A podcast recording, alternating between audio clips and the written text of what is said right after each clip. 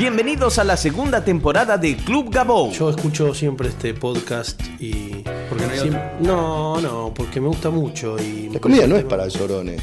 No lo es. ¿Cómo se pronuncia? Podcast. Podcast. Podcast. Que la gente más graciosa no se dedica a la comedia. La comida tiene que tener pasión. Humor líquido interno, lo tenés que tener adentro. Voy bien, Gabo. Vas perfecto. En arte siempre se intenta, nunca se logra. ¿Y vos qué tenés para decir? El primer podcast de comedia de Argentina para el mundo. Auspiciado por standuptime.com. Bienvenidos al episodio 86 de Club Gabou.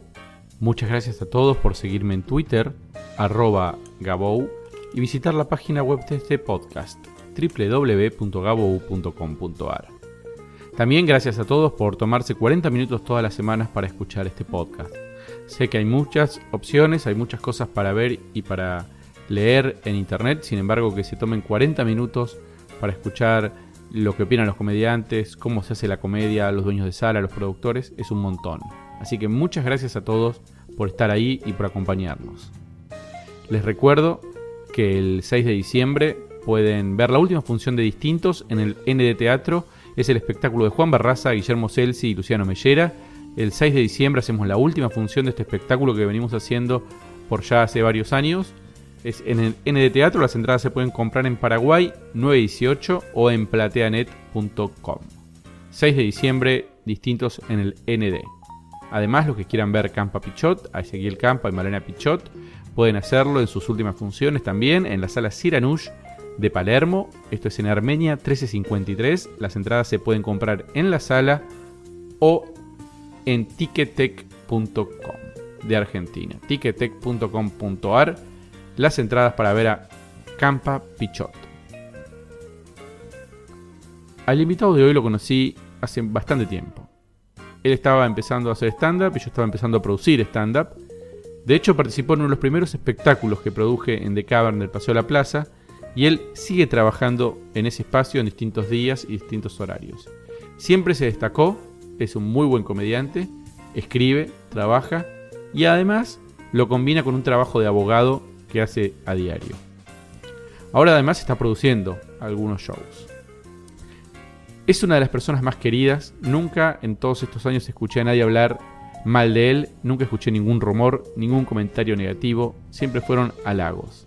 Es uno de los comediantes que trabaja en forma silenciosa. Constante, analiza la cancha, piensa y juega. Y se ve claramente que tiene juego para largo. Recibimos en Club Gabou a Leandro Igounet.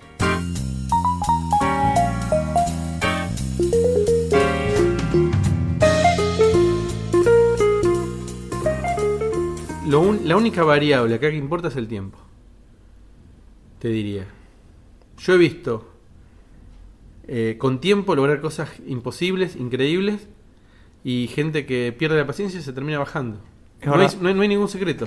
Sí, comparto. El único secreto es el tiempo. Sí, sí. Eh, hay gente que tiene más suerte, no sé si más suerte o que está más iluminada y que con menos tiempo genera cosas mucho más rápido. Y hay gente que quizás que, bueno, que necesita más de tiempo. Pero sí, como decís vos, todo es cuestión de tiempo. Yo cuando empecé con esto, ni me imaginaba este, tener un espectáculo fijo, por ejemplo. Y empezó todo como, bueno, sí, un taller, un curso, viste, una subirse a un escenario una vez. La primera vez fue con Angelini, ¿estudiaste? La primera vez fue con Angelini, sí, en el 2007. Hicimos el curso y bueno, nada, de ese grupo que éramos unos 15, actualmente están, somos tres o cuatro los que seguimos en eso. La mayoría, como decís vos, viste, se bajó. Eh, está bueno, Botel, Javier Nicolás Santiago, Lata y yo somos los que seguimos en carrera. Hasta Eve Villegas, que bueno, hasta hace poco estaba y ahora va y viene. De... Pero sí, el tiempo es, es importantísimo. Yo creo que con el tiempo se genera todo. Es más, como te decía, nunca pensé tener un espectáculo, de repente era, bueno, con vos gestionamos una función al mes, te acuerdas que eran los miércoles, re loco, era una idea muy al principio, como para mover la familia, los amigos, y cuando eso empezó a caminar, se nos dio domingo a las 9 de la noche, eso fue en el 2008, y estamos en el 2014 y ese espectáculo, ese espacio sigue, Rot- rotó el elenco. rotó el elenco, rotó el nombre también, pero sigue, sigue, y después, hace dos o tres años nos dieron... Eh, el viernes salió 30, así que todos horarios. Sí, nunca pensé actuar en, por ejemplo, en Ciudad Emergente, ante mil personas, nunca pensé estar en, en tele, en ¿Y Bendito. qué pensabas vos? ¿Hasta dónde pensabas? ¿Cuál era tu, tu Y, meta? No, mi meta era tener, eh, cuando empecé, bueno, en realidad no cuando empecé, cuando me subí en escenario por primera vez y tuve el impacto de lo que era el público y todo, de sentir la risa de la gente por algo creado por, por mí, eso, eh, la meta que me puse era tener un espectáculo fijo, armar un elenco y tener un espectáculo. Esa fue la primera meta. Y lo lograste rápido. eso. Eso se logró rapidísimo, sí, porque eso en dos meses ya estábamos ahí. Era otro Era otro mundo. ¿no? era otro mundo, ¿no? Mm. Digo, era mucho más fácil, había más espacios. Sí, había no, no, no, había menos espacios y, y la oferta no era como es ahora que es de lunes a domingo. En ese momento, no sé si vos te acordás, era Viernes, sábado. viernes y sábado y se había gestionado eso que habías armado vos, que era un miércoles al mes, que Ah. era un rotativo, que está- estábamos nosotros, estaban los chicos de Bla- Ramiro Tucha, Bla, bla, bla, bla. bla, bla, bla, claro. Sí, era un flash. Pero bueno, nada, era eso, eran dos veces por semana y estaban bueno, los chicos de Agraciados no me y no sé quién más estaba los viernes y sábados. Pero sí, eh, de repente explotó, explotó las salas, la cantidad de elencos que empezaron a aparecer, los días, todo. Cambió muchísimo. Y ustedes siguen ahí firmes. Nosotros seguimos firmes y por suerte nos está yendo muy bien. Hace, no sé, nosotros nunca suspendimos una función. En todo este tiempo, en estos. Nunca suspendimos una función y la convocatoria camina, camina bien. Lo que pasa es que yo siento que el paseo, de cierta manera, te encadena un poco. O sea, no te- la, la- la- eh, ¿qué hacen además de volanteo? hacemos laburo bueno, en la semana, en todo lo que es redes sociales, Facebook, Twitter. ¿Pagan algo o es todo...? Ahora no, en una época metíamos plata en alternativa teatral en anuncios, hicimos mucho tiempo radio con el ¿Le Lata. ¿Le sirvió lo de alternativa? Sí, al principio. Ahora Alternativa se pinchó mucho. Al menos a nosotros no nos está convocando como antes. Antes creo que era el único sitio donde podías conseguir entradas gratis o con descuento. Y, y te movía gente, ¿viste? Vos ya ibas a la función y ya sabías que tenías 15, 20 personas de ahí. Ahora, con suerte, de Alternativa te van, no sé, 5, 10, con toda la furia. Gratis, además. No, nosotros ya no hacemos más gratis. Ah, no, le, corta- le cortamos, eso hace un tiempo, ya desde hace uno, uno o dos años le cortamos gratis porque no tenía mucho sentido. Más que nada, porque los viernes 0.30 se estaba llenando y los domingos a las 9, viste, caminaba mejor así, sí, hacer dos por uno.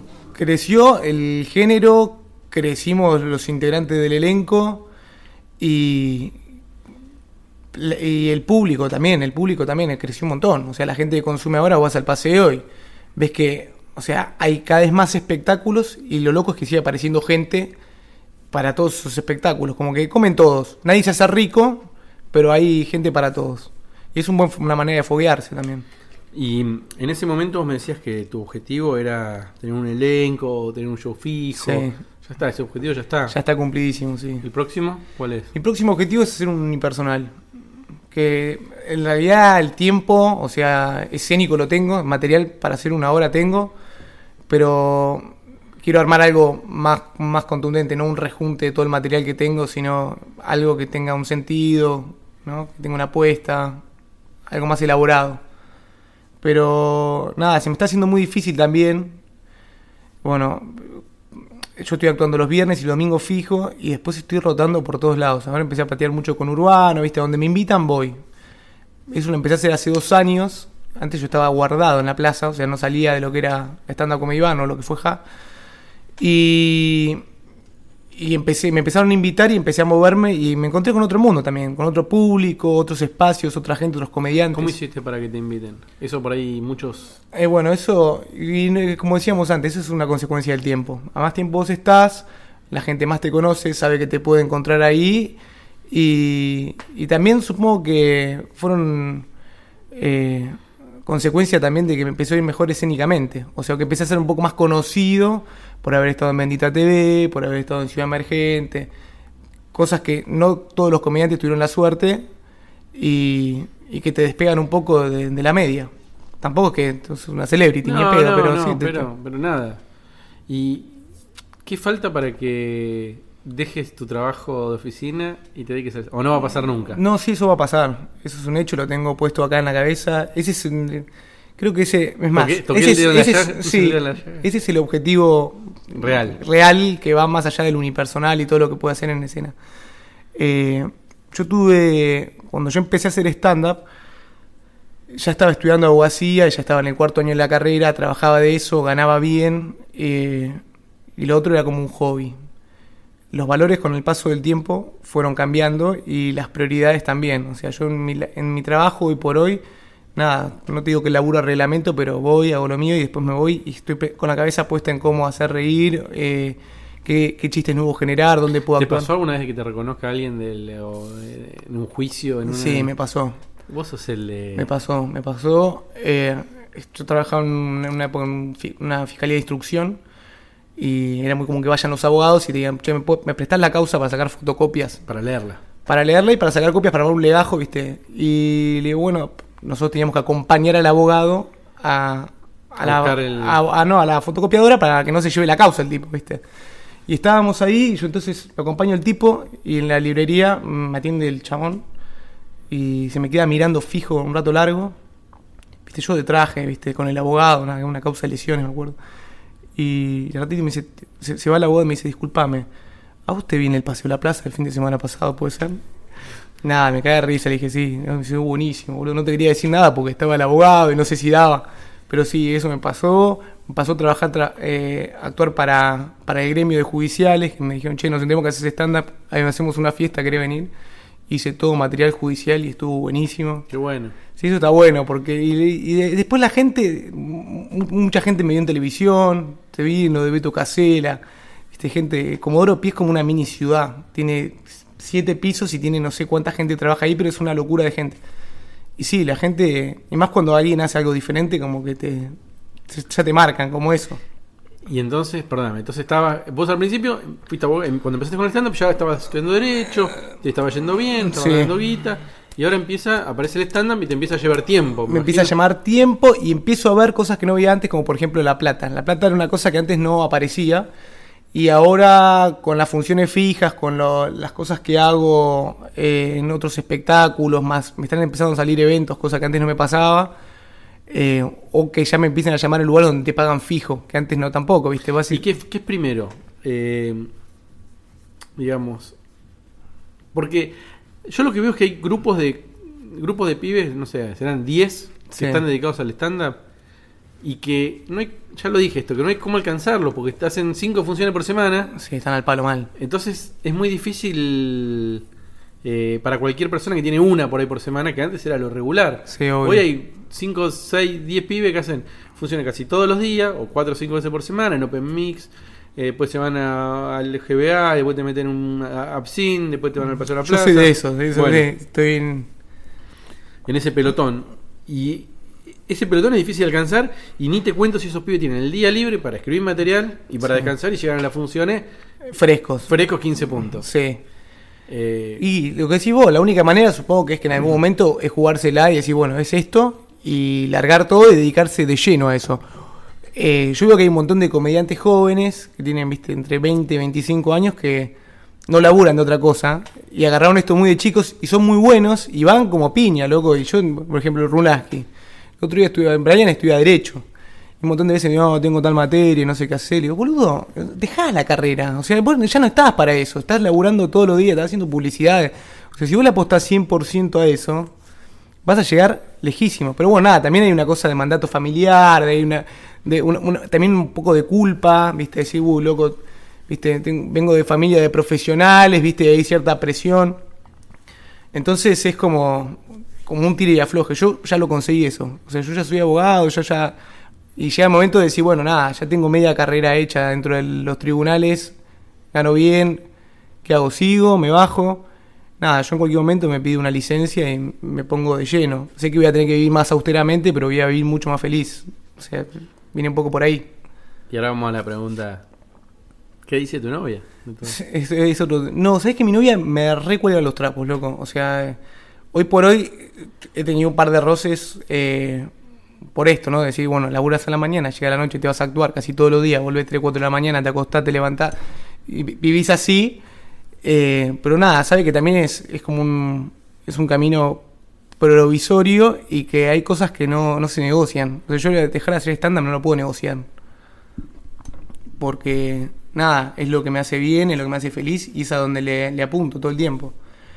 Eh, Es complicado el tema de, de- de- de la pareja en el, en el género porque también es un género nocturno, ¿viste? Actuamos de noche. Aunque no nos guste. A mí, yo soy una persona ma- matinal. Sí, Yo a mí me gusta levantarme temprano. desayuna me duermo- bien, tranquilo, hacer una Esto vida. me obliga a dormir una siesta porque a la noche tengo que laburar o por ahí a la noche me acosté tarde.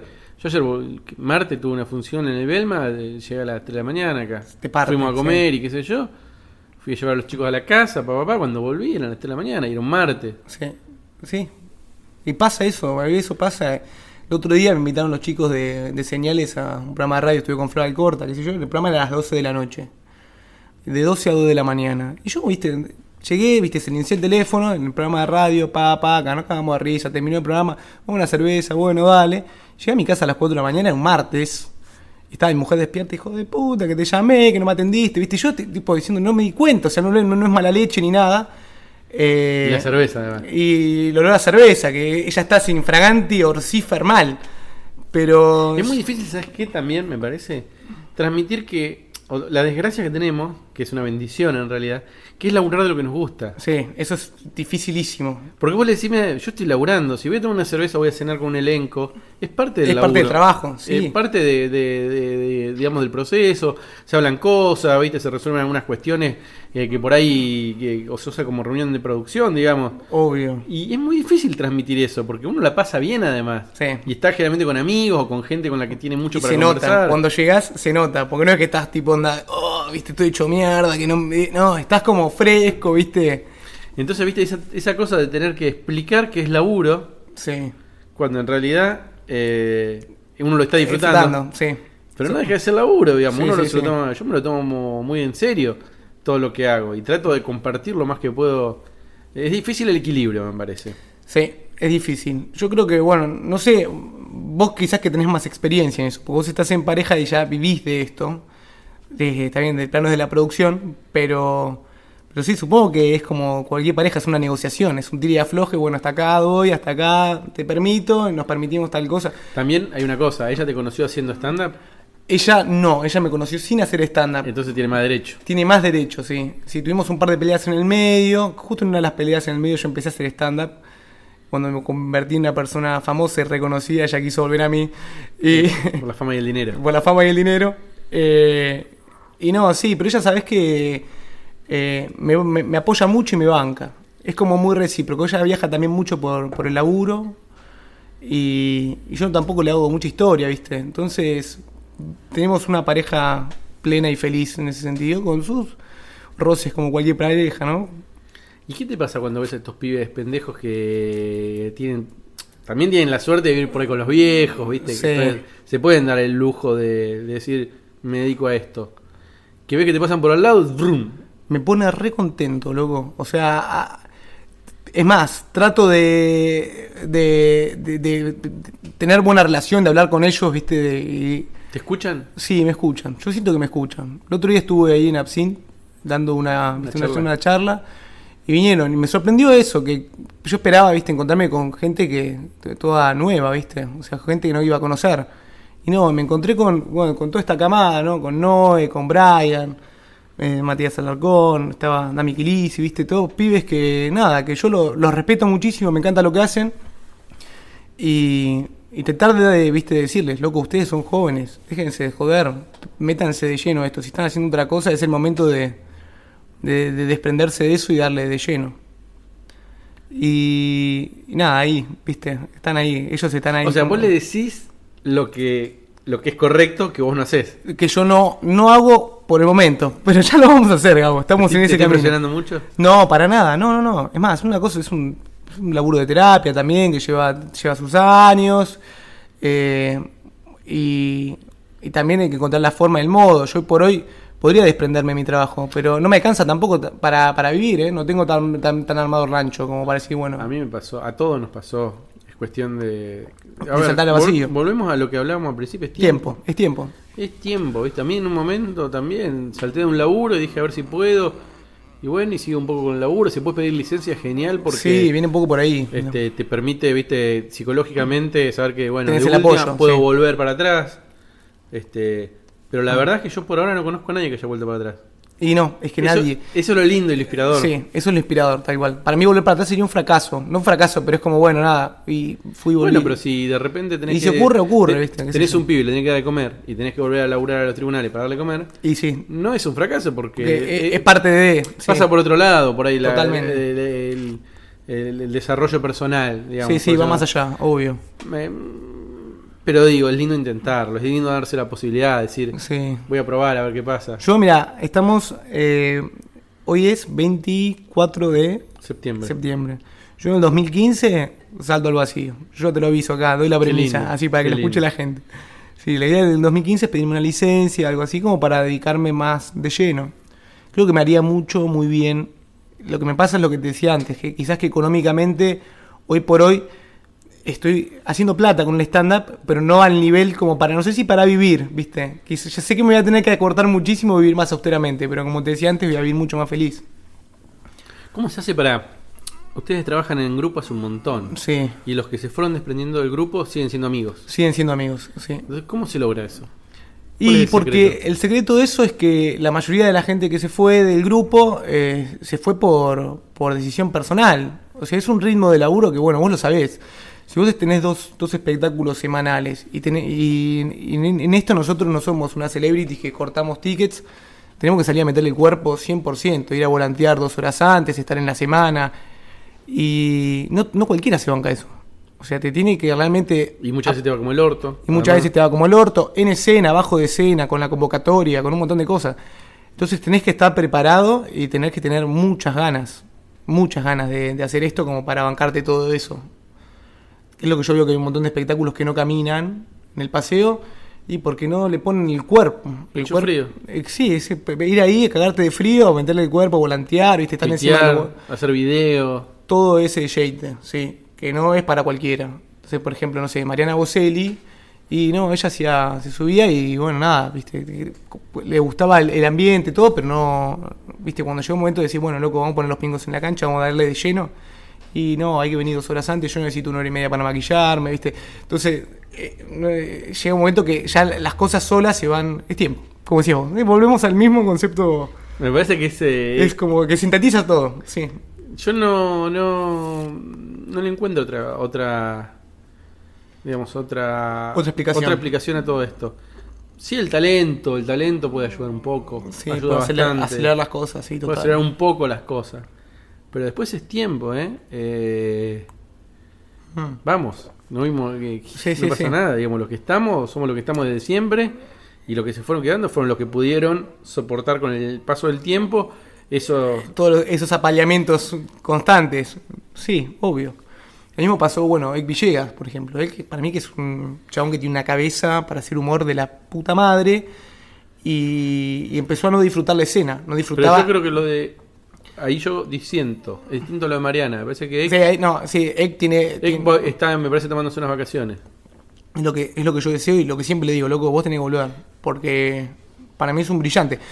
Eh, pero no, él no disfrutaba ni cuando le iba bien arriba del escenario. Entonces, viste, decís, che, la rompiste. No, soy un pelotudo, me comí tal chiste, viste, no el la chabón- pasaba bien. pero lo que pasa también con el chabón es que es muy gracioso abajo del escenario. es una máquina. Entonces es un tipo gracioso. sí. Para mí, eh, algo tiene que pasar en su cabeza de decir, vuelvo transmitir lo de abajo arriba del escenario. y, y salir a divertirse. Cuando Sí. logre eso, Ser su persona. va, a ser genial, boludo, porque el chabón es gracioso y es irónico y maneja muy bien varios registros del humor, viste, como, como ninguno, y Sí, escribe. escribe muy bien. Entonces, eh, me parece que ahí hay un, un, no te digo un tapado, pero un guardado. Uno Claro, que está, está, por- está ahí, está ahí. que tiene que animarse nomás. Y bueno, con Javier Nicolás Santiago pasó que se fue a España, viste, después volvió después de tres años y no- nosotros ya estábamos laburando de a, de tres. Y la verdad que cuando uno hace, cuando empezás a avanzar en esto, lo que- lo que- empezás con un elenco grande de cinco personas en el cual compartís, tenés 12 minutos de escena, viste, y cuando ya después son cuatro, después son tres, es- cuesta mucho volver para atrás y decir, bueno, y hacía 20 y ahora hagamos 10, viste, no, entonces, nada, se charló, se habló, todo bien. Él se, se armó un búnker en el sur que está, no sé, está haciendo de todo, teatro municipal, está haciendo, tiene, da clases y, y no, y todo bien, ¿viste? O sea, charlamos, tomamos una cerveza, está todo piola. Pero sí, bueno, Walter Camarota, que también era parte de eso, eh, empezó a viajar, ¿viste? Que él estaba con lo suyo, entonces no, no, viste, lo, Sí, lo sí, hacía sí. más como hobby, más al paso. Y fue todo orgánico, fue todo natural, no fue, viste, que alguien... No, no fue mala leche ni nada, fue todo muy charlado y muy, muy hablado. Mismo Ma- Mariano Potel integró la primera stand-up comedy band y él al dos meses empezó a laburar en selección y fue, che, loco, mira, me está pasando esto. Y loco, andate a selección, boludo. Entonces estaba con nosotros acá volanteando y viste, y nada. Se fue a volantear al otro lado. se, fue, se fue para laburar a selección y bueno, nada. Y chapó, loco. Y mm, cambiaron, pensaron en cambiar de sala en un momento, se les cruza cada tanto en una reunión de producción decir, bueno, podemos buscar una sala más grande o fuera del circuito o hacer un end the cavern y en la semana en otro lado. No se les pasó nunca por la cabeza. Sí, le hemos charlado un, un par de veces. El tema es que lo que tiene la plaza es que la gente va ahí y nosotros no, no movemos gente, movemos poca gente, movemos 15, 20 personas y el resto de la gente la metemos de la calle. Entonces Eh. salir del circuito es complicado, ¿viste? Por ejemplo, no Se sé. van a sorprender. El día que se animen se van a sorprender. Sí, puede ser. Yo lo que me estoy dando cuenta es en el conurbano. El conurbano explota, loco. Explota. Pacheco, Hurlingham, San Martín, todos esos lugares. Vas, están las salas llenas, La gente se ríe. la gente se ríe, paga, no se hace drama. te dan de comer, la verdad que es otro el trato. Y, eh, a ver, todo es oferta y demanda también. Las salas del Paseo de la Plaza se ponen como se ponen porque también saben que tienen cierto poder Sí, y saben lo que te pueden, te pueden exigir. Bueno, eso es verdad también. Entonces, eh, no es que hay, que hay gente mala o malintencionada ni nada por No, eso. no, es negocio. Es un negocio, es un es un negocio. negocio. Sí, tal cual. Entonces, eh, pero yo creo que hay como una cosa esta de quedarse en el paseo por la gente que uno mueve, que no mueve. Hay, hay un miedo, hay un miedo a lo que hablábamos antes, ¿no? Al desconocimiento, ¿no? A no saber, ¿viste? O sea, uno está ahí, está cómodo. Está cómodo en ese, en ese lugar. Bueno, a nosotros nos pasó con distintos. Bueno, ustedes se fueron y dicen, bueno, pasa que, bueno, hicieron un salto zarpado. Claro, pero yo lo que pre- mi razonamiento, que el razonamiento lógico de cualquier persona es, si metemos 100 personas por sábado, Sí. ¿cómo vamos a meter 700 aunque sea una vez por mes? No, y, se llenan todos los sábados. Entonces, Claro. encima sin volanteo, encima Sí, fuera sí, del paseo sí. de la plaza. Empiezan a funcionar otras cosas. Hay eh, Otros factores. otros factores y otras variables que, que, que por ahí uno en la comodidad y en el desconocimiento de estar metido ahí no se da cuenta.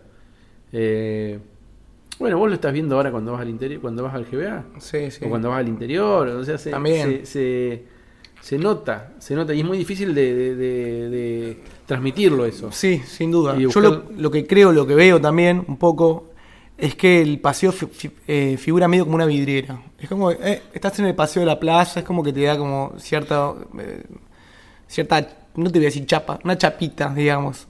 Y, y bueno, nada, hablando un poco de lo que es el tiempo, yo supongo que con el paso del tiempo las cosas ahí van a cambiar y nosotros vamos a tener que despegar de ahí. Pero obviamente fue el lugar, y esto a mí también, digamos, para mí fue el lugar donde yo aprendí a producir. Sí, obvio. Todavía no aprendí, digo, pero donde empecé a producir. Y es el lugar donde muchos comediantes empezaron a formar sus primeras herramientas y tener sus funciones regulares. Digo, está buenísimo el paseo. No, Sí, no es sí, que, sí. no digo Pero eso. tiene un, sí, tiene, tiene un, un- es una naranja que le puede sacar determinada cantidad de jugo. Y creo que ya a esta altura está empezando a pasar que el paseo ya no da el jugo que daba antes. ¿Por qué? Porque hay eh, menos gente, hay más espectáculos y no sé, no, no, no llega a repartirse para todos. También creo que hay mejores espectáculos. También hay Creo mejor que- nivel, sí. Creo que hace unos años, cuando ustedes empezaron y al poco tiempo, esto que hacíamos los miércoles, yo, eran, eran shows bastante Sí, chotos. si Sí, te sí, sí, era muy de primer palo, digamos. los ves ¿no? ahora. Sí, totalmente, de acuerdo, sí. Y ahora vos por ahí un jueves vas y ves un show, ah, mirá. Sí, hay mucho nivel ahora. Eh, entonces eh, está cambiando. O lo, viste, los domingos, ustedes siguen los domingos. Y no es lo mismo el show de ahora que hace 5 o 6 años. Ni en pedo, ¿no? obvio. ¿Entendés? Entonces también eh, evolucionan la calidad de los espectáculos. Y también evoluciona el público. El público es más exigente. Eso se nota también. No es que es más exigente de que, te- viste, vienen con una con un monóculo, viste, y un tapado de bisón, pero la gente al conocer más también Te exige más. Te exige más. Sí, Che, ¿llevas anotadas todas las funciones que haces? todas. ¿En qué las anotás? Eh, tengo un Google Drive, viste, una lista. Y ahí anoto función, mira qué loco. Función, sala, me pongo un puntaje del 1 al 10 y pongo cuánta plata gane. Así desde la primera función que hice hasta la actualidad. ¿Y cuántas hiciste? Llevo casi 600. Es un montón. Es una bocha, sí. Es una bocha. ¿Qué te lleva? 30 segundos poner eso. Me lleva, es un laburo que lo hago los lunes a la mañana. Cuando pasa toda la Todo jornada de de la semana, me siento y digo, bueno, a ver esta, bueno, ¿cómo fue? Cuánta plata. ¿Y ta. qué conclusiones sacas de eso? Y a mí me sirve para tener un, un registro personal. Eh, en realidad me gusta hacerlo. O sea, me gusta saber, viste, cómo vengo, viste, bueno, llevar un registro económico, que es lo que, lo que me va a permitir un poco independizarme, ¿no? Y decir, bueno, mira, este mes sumás todo, decís, si son los meses así, va a estar complicado, pero bueno, nada, vas sacando como un registro. También pasa que, perdón, ¿eh? que No. estoy pensando lo que debes pensar vos. Y te digo que cuando dejas de laburar y te dedicas solamente a esto, también tenés disponibilidad, por ejemplo, para viajar. Claro. Para irte un miércoles a Santa Fe. Sí, no obvio. te vas a llenar de plata ni vas a poder vivir, Pero son puchitos que suman. Obvio. Eh, te da cierta libertad. Y sí, totalmente. Yo me estoy yendo donde, o sea, me dicen, che, ¿venís a San Antonio de Padua? Vamos. Es un jueves a las 12 de la noche y sé que al otro día me tengo que levantar a las 6 y media de la mañana. ¿Viste? Voy y lo hago. Pero no lo hago porque ah, tengo que estar ahí. Lo hago porque me gusta. O sea, no, no hay mucha vuelta a eso. Y sé que quizás que en San Antonio de Padua es un show a la gorra, ¿viste? Y voy de onda para hacer una onda en un comediante que está empezando el ciclo ahí. ¿Viste? Y me voy a llevar 200 pesos, pero, Pero lo vas. hago, claro. ¿Y del puntaje sacás alguna conclusión? Y s- ahora no, ahora estoy, estoy como, como en una constante. O sea, Siete. no, sí, un, un puntaje 7, 7. Nueve. De repente te clavo un 9, de repente te clavo un 4, ¿viste? Como que la llevo ahí. Es como una constante. Pero sí me permite ver cuando pruebo material, ¿viste? En dos o tres funciones y, y ver, ¿viste? Más o menos decir, "Mm, esto no está andando bien o acá tenía que ajustar algo. Muy economista lo mío. O sea, muy de, de como Muy estadista. Muy claro. No, pero a ver, al- algunas me dijeron esto, a ver qué, qué, qué opinas. Que el comediante o la calidad del comediante no se mide por el techo. se mide por- por, el piso, se mide totalmente. por el piso. Sí, olvídate. O sea, Sí, todo, hasta yo he tenido noches de 9. Sí, todo Pero después, tengo, claro, después sí. tengo un 3. Entonces el, y el promedio me da 4. Claro, Entonces la cosa es que el promedio te dé, o que el Que piso no sea- de 7. totalmente de acuerdo. Sí, eh, yo creo que hace. A mí me pasó a- que hace tres años empecé teatro. Y yo que era un comediante 4, ¿viste? Me, me despegó muchísimo. Descubrí un montón de herramientas corporales y. eh, ¿Con quién estudiaste? Con Martín Policastro, que es uno de los, creo que era de los Tramontina, que trabajaba con Gonetti. Ah, puede ser el primero. Ah, cuando eran 3. Cuando eran tres, sí. Otro palo, viste, un palo más mm, de teatro más, más libre, no tan rígido. Y me encontré con otro mundo. Pero mal, ¿eh? O sea, de darme cuenta que tenía disponibilidad corporal y, vocal. Y empecé a, tocar todo mi texto. Todo mi texto y tratar de rematar con el cuerpo, con la cara, con las voces. Y me empecé a ir mucho mejor. Divina. Eh, pero sí, viene un poco por ahí la mano. Me parece que eso también, hay que, como que hay que estar siempre. Yo todos los años hago un curso. ¿Y ahora de qué hiciste? Hoy estoy con, Poli- eh, con, eh, con Picoto, estoy. Estoy haciendo Ah, un, qué un bueno. taller de entrenamiento con Picoto que está bueno porque vas, estás con otros comediantes, muchos, la mayoría están como empezando, no tienen muchos años de escena, pero a mí me sirve. Y cada, y cada profesor me parece que te da como. Todos te dan algo, sí. Algo y algo distinto, ¿viste? Es como que no. Aunque se repita algún tema o Sí. alguna cosa. Todos eh, tienen una visión diferente. Y algún consejo para darte que decís, upa, eso no lo había visto, no lo tenía. Sí, eso me parece que es. Me no, no- estoy siempre abierto a aprender más. Y, que eso acompañe el crecimiento. O sea, es una cuestión de tiempo y seguir incorporando información, viendo muchos comediantes. Yo antes estaba guardado en Decaban, veía lo que pasaba por Decaban, no veía otra cosa. Ahora, no sé, todo, en Absin, te vas a selección, te vas al Bululú, te vas a. ¿Viste? Empezás a, a- Yo empiezo a ir a donde me invitan y me quedo, ¿viste? Tomo una cerveza, después. Uh, mira, este pibe no lo tenía.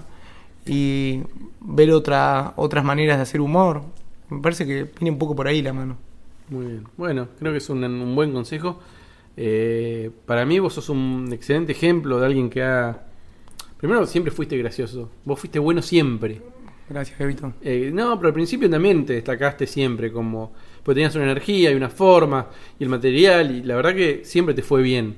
Vos lo sabés. Sí, O sea, gracias. no, no, no, no, pero no, sí, sí, te entiendo lo que decís. y hay comediantes que, que no les iba bien o que no les va bien siempre. A vos en general desde el principio siempre te fue más o menos bien. Vos Sí. subiste un video, puede ser al principio de todo, Sí. en algún lado, en alguna red social. Sí, primero eh, la muestra de Angelini. Eso, ¿Dónde lo subiste? En YouTube.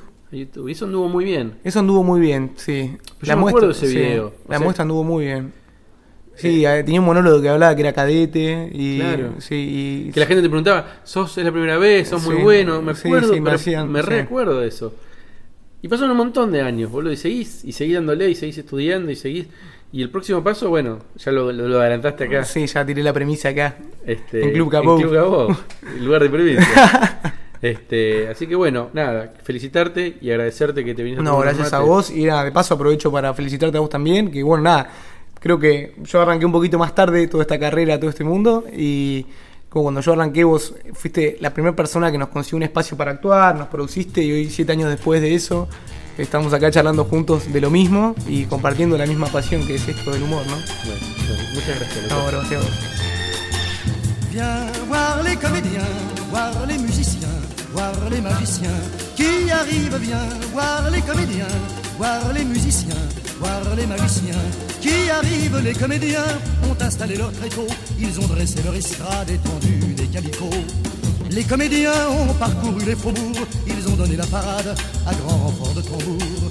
Devant l'église, une roulotte peinte en vert, avec les chaises d'un théâtre à ciel ouvert. Et derrière eux, Ezequiel Campa, Malena Pichot, todos los sábados a la medianoche en Armenia 1353. Entradas en Ticketek y en el teatro. campapichot.com